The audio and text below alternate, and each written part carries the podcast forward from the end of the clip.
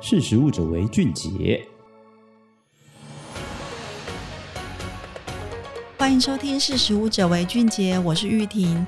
这个星期天就是元宵节了。那元宵节的时候呢，我们也会吃汤圆。但事实上呢，应该说冬至吃汤圆，元宵节吃的是元宵才对。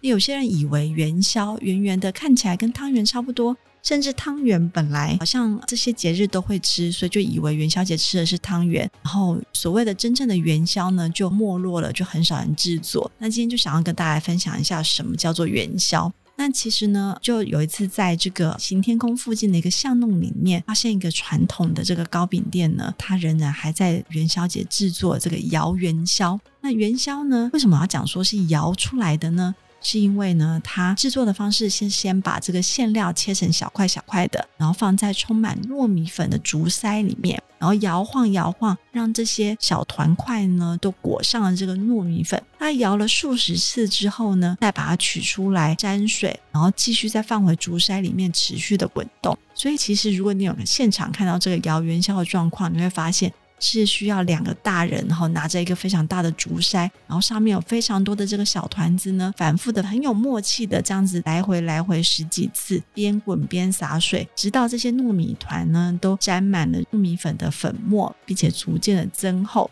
然后从这个馅料呢摇晃成一颗颗的元宵，这样子呢才叫做成为元宵的成型。然后摇制好之后呢，再冷藏几个小时，把它变得比较坚实之后呢，哎，以为可以煮来吃了吗？不是哦，它还要再继续摇呢。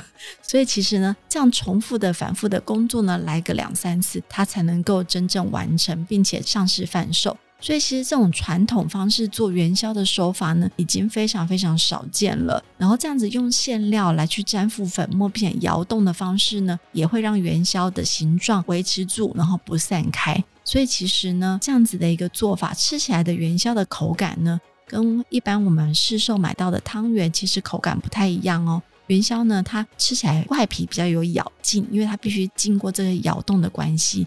那汤圆吃起来呢，比较软呢，也比较 Q 弹。那其实当然它都是圆形的，内部也都有馅料，外观看起来不一样，但是事实上吃起来以及它的制成是有非常大的差别。所以，如果有机会来去看到传统摇元宵的一个制成的话呢，甚至如果你很好奇，你也可以上我们实力的 YouTube 来去搜寻元宵，其实就可以看到这个摇制元宵的过程。这个影片呢，一直以来都是我们非常热门的影片哈，因为这样子的一个产制的过程已经非常少见了。那也希望今年大家吃元宵的时候多长一岁，也多一份平安哦。今天是食物者为俊杰跟大家分享一个元宵的小知识，下次见，拜拜。